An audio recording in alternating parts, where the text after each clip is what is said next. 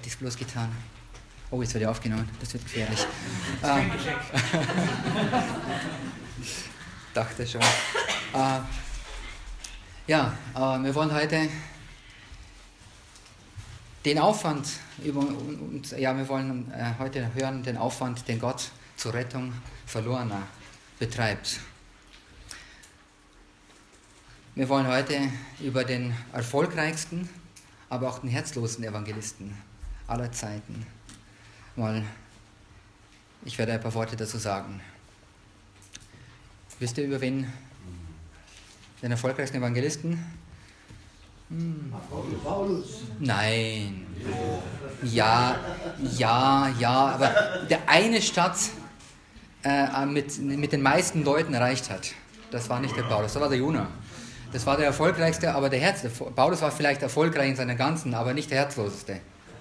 Das kann man ihm nicht sagen, aber der Jonah war schon der herzloseste. Bitte? Herzlos. Jonah hatte einen Auftrag. Einen einzigen Auftrag. Ganz einfach. Geh nach Ninive. Jonah 1, Vers 2. Unser Auftrag ist auch einfach. Geht hin in alle Welt. Fangt in eurer Umgebung an und hört nicht auf. Ein bisschen komplizierter ist der Auftrag schon. Jona hatte ein Ziel, Ninive. Wir haben zwar ein Ziel, wir haben die äh, Verlorenen, aber wir haben keinen Ort, wo wir aufhören sollen. Aber wir müssen erstmal wissen, was Gottes Wille ist. Und Gottes Wille steht in 1 Timotheus 2, Vers 4. Gott will, dass alle Menschen gerettet werden und zur Erkenntnis der Wahrheit kommen. Das ist Gottes Wille. Wir wissen auch aus der Geschichte von Jona, da war er nicht ganz einverstanden mit Gott. Also Gottes Wille und sein Wille waren ein bisschen entgegengesetzt. Und Jona macht sich zwar auf, Jona geht, aber Jona geht eben in die verkehrte Richtung. Jona sollte nach Osten und er geht nach Westen. Die Geschichte nennt zwar einen Ort, wo Jona hin sich aufgemacht hat. Wir wissen aber heute nicht genau, wo dieser Ort ist. Aber jedenfalls lag er in der entgegengesetzte Richtung, weil er mit dem Schiff unterwegs war. Und Ninive liegt aber im Osten und auf keinen Fall braucht man dann Schiff. Und jetzt betreibt Gott einen sehr äh, großen Aufwand, um Jona drauf zu bringen, nach Ninive zu gehen und die Stadt zu retten. Aber wir dürfen sehen, Gott nimmt auch auf dem Weg mal welche mit, die vielleicht mehr nicht geplant waren. Also nicht von vornherein. Gott vielleicht in seiner großen Allmacht, nicht nur vielleicht, hat gewusst, was kommt, aber sein Auftrag war Ninive und nicht dann die Leute auf dem Boot. Aber erstmal eins der Reihe, alles der Reihe nach. Äh, Gott schickt erst einmal einen Sturm. Jona 1, Vers 4 dürfen wir sehen, dass nachdem Jona alles wunderbar äh, gemacht hat, um zu Gott zu entfliehen. Wir haben ein Lied gesungen, äh, Gott kennt keine Lügen. Das ist auch interessant, passt auch ganz gut zur Predigt. Und Gott kann man nicht betrügen. Ja, Gott kann man auch nicht überlisten. Das hat Jona versucht. Äh, Jona wollte Gott überlisten. Jona hat gesagt, okay, du hast gesagt, ich soll nach Ninive gehen. Ich weiß es besser, ich gehe in eine andere Richtung und schauen wir mal, ich kann ja dir entfliehen. Und Gott zeigt hier seine große Macht und Kraft und schickt einen Sturm, den Jona äh, auf dem Schiff erreicht. Manchmal ereilen uns auch Stürme. Wir müssen auch durch stürmische Zeiten. Äh, jeder kennt solche Zeiten. Äh, der mit dem Herrn unterwegs ist, der hat nicht nur so ja, ruhige See, wenn wir schon beim Schiff sind, sondern äh, es kommen auch äh, ja, Höhen und Tiefen wir durften auch einige Tiefen erleben und auch einige Höhen. Ja, das ist ganz normales Leben. Aber wer wirklich Sturm erlebt hat, wirklich äh, ans Äußerste äh, getrieben wurde, der weiß, wie das sich anfühlt. Und viele unserer Lieder, die wir auch singen, sind äh, entweder vor oder während solcher Zeiten entstanden. Die Liederdichter haben Familienmitglieder verloren und durften trotzdem den Herrn loben und preisen dabei. Also Stürme, die uns heutzutage ereilen, die dienen zu etwas. Und auch der Sturm, den Jona ereilt hat, hat zu etwas gedient.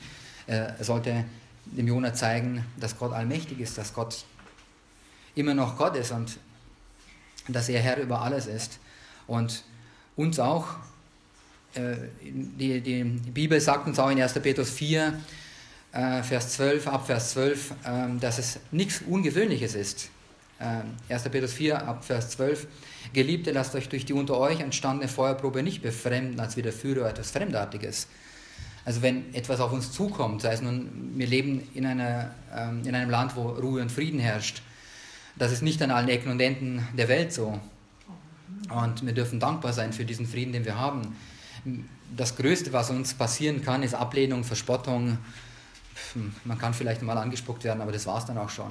Also wir haben jetzt kein, keine Tätigkeiten zu befürchten ähm, oder Krieg, Folter oder sonstiges was. Ähm, ist aber nicht die Regel.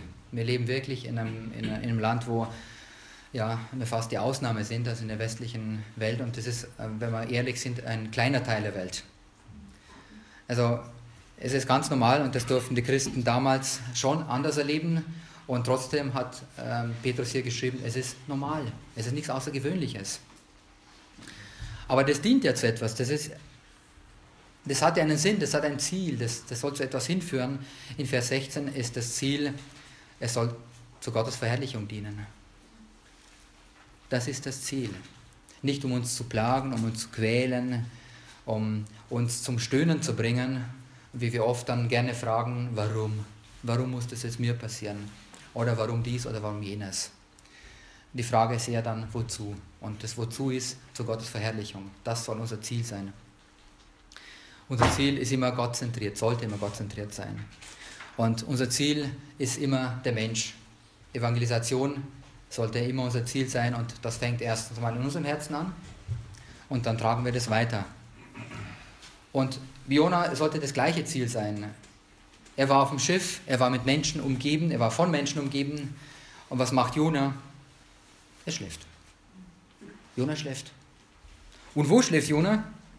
Im Bauch des, im Bauch des Schiffes. Interessant. Jona schläft. Tiefste Seegang, höchste Seegang und Jonas schläft.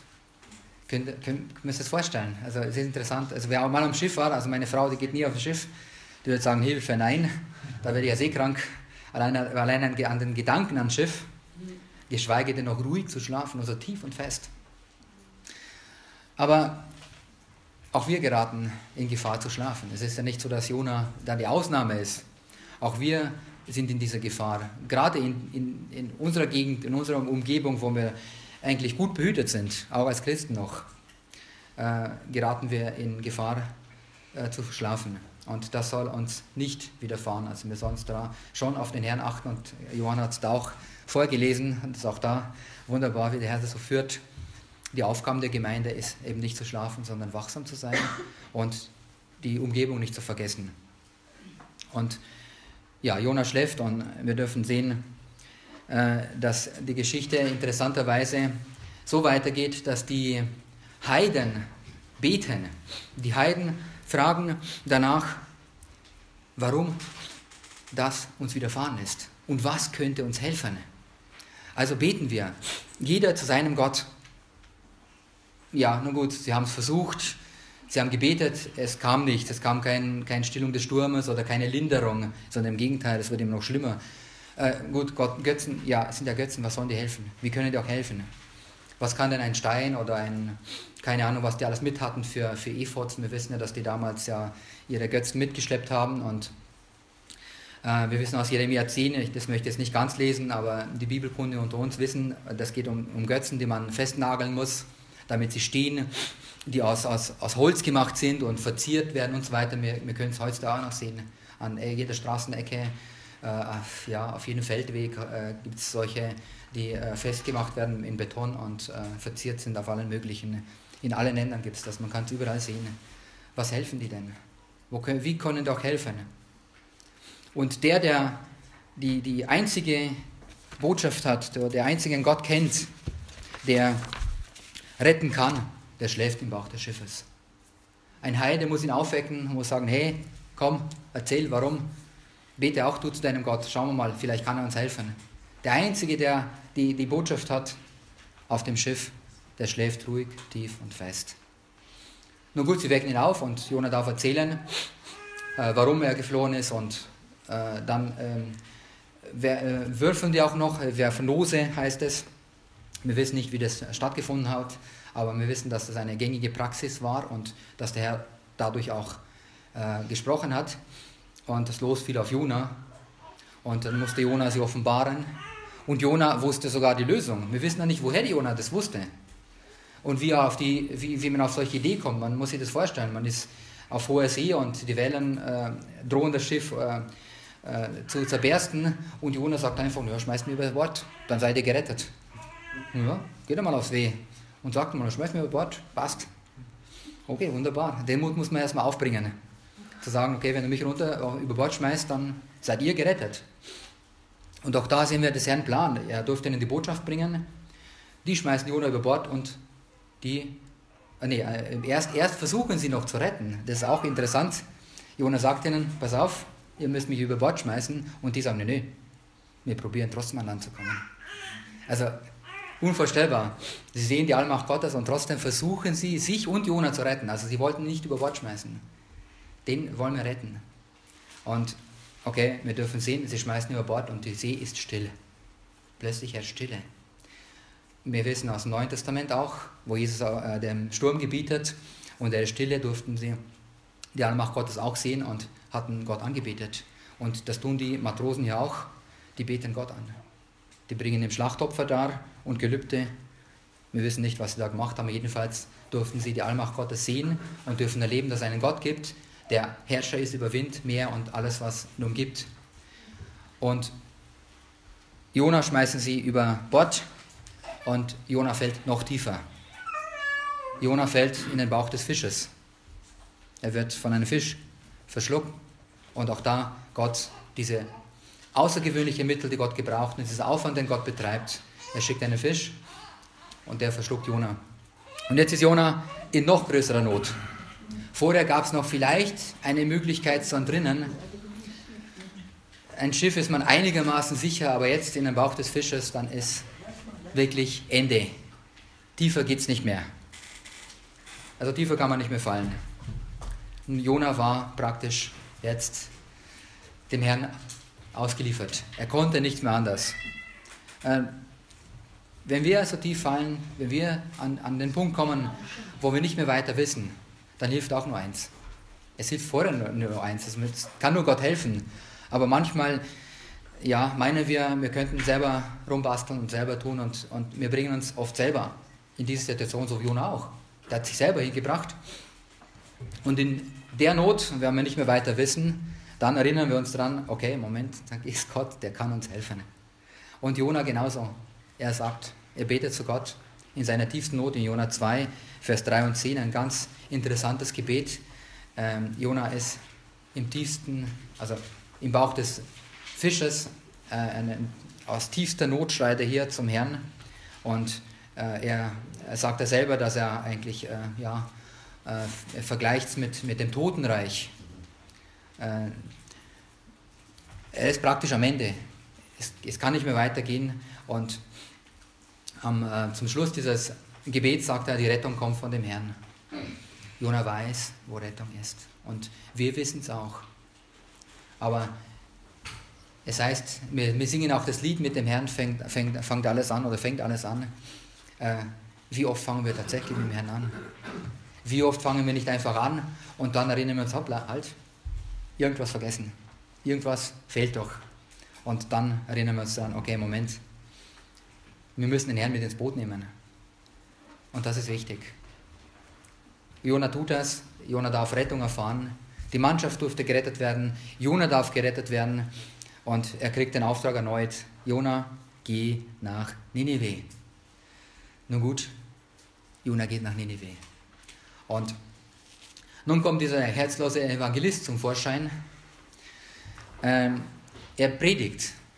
Er predigt eine Botschaft, die eigentlich die Bibel, von der Bibel ja die kürzeste Botschaft ist.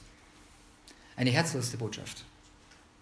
Ich kann mir nicht vorstellen, dass wir, wenn wir heute auf die Straße gehen und diese Botschaft bringen, jemand zum Glauben findet. Also beim Herrn ist nicht so möglich. Aber wir haben nicht den Auftrag, den Jona hatte. In 40 Tagen seid ihr alle tot.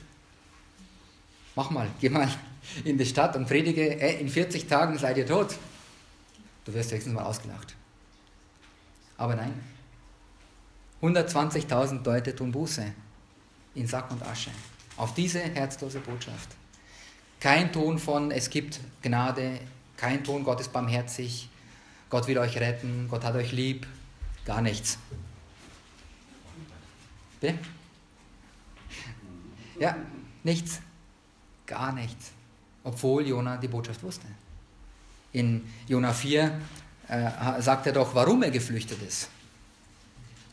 Er sagt doch, ähm, ach Herr, ist nicht das, was ich mir sagte, als ich noch in meinem Land war, denn ich wusste, denn ich, äh, Entschuldigung, dem ich auch durch die Flucht nach Tarsis zuvorkommen wollte, denn ich wusste, dass du ein gnädiger und barmherziger Gott bist, langmütig und von großer Gnade und das Unheil reut dich.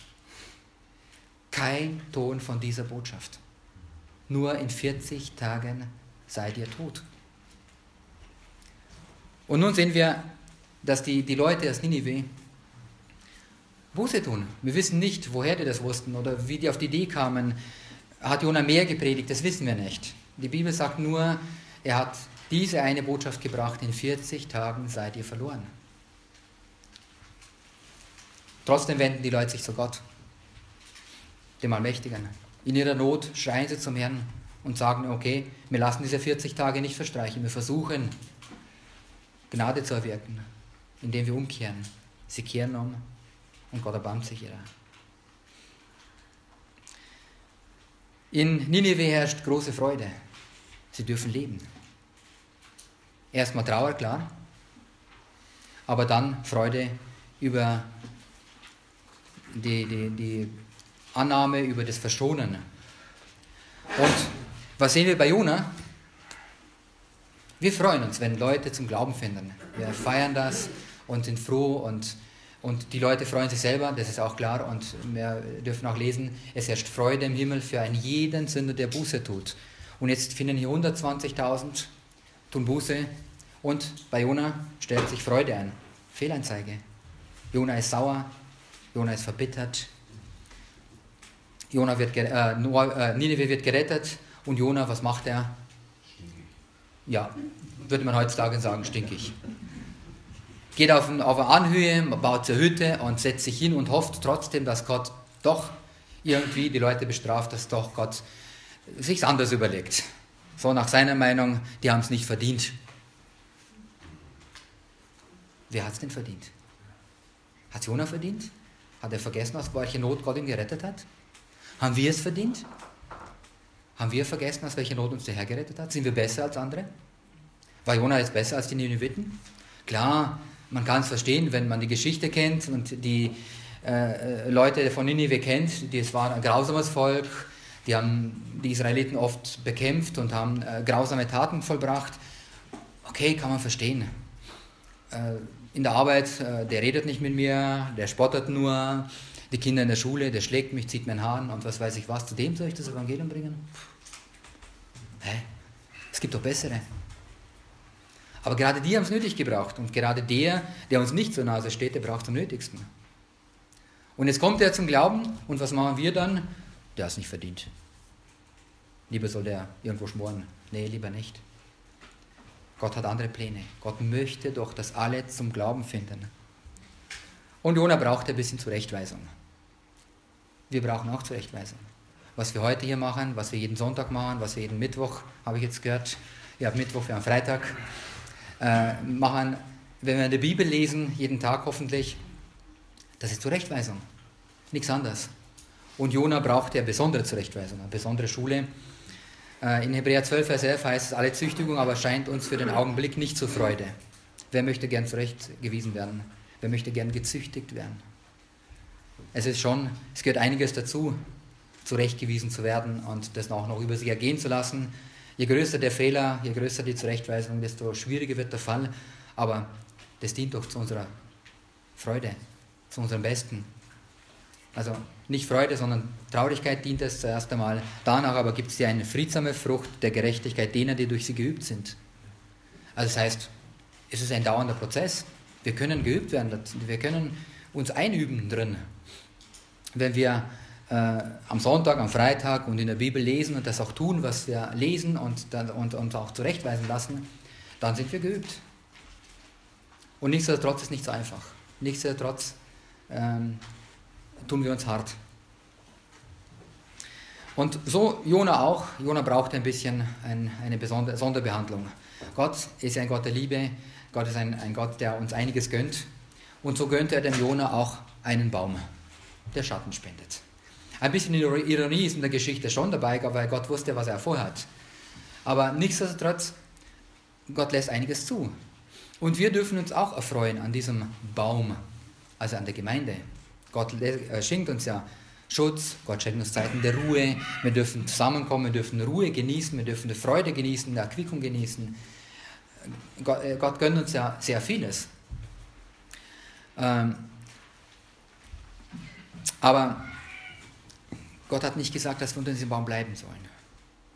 Wir sollen schon unter der Gemeinschaft bleiben, aber wir dürfen schon rauskommen. Wir dürfen unter diesem Schatten ein bisschen rausgehen. Wir dürfen ein bisschen ja, in die Welt rumschauen und äh, ja, äh, ein bisschen für den Herrn was tun.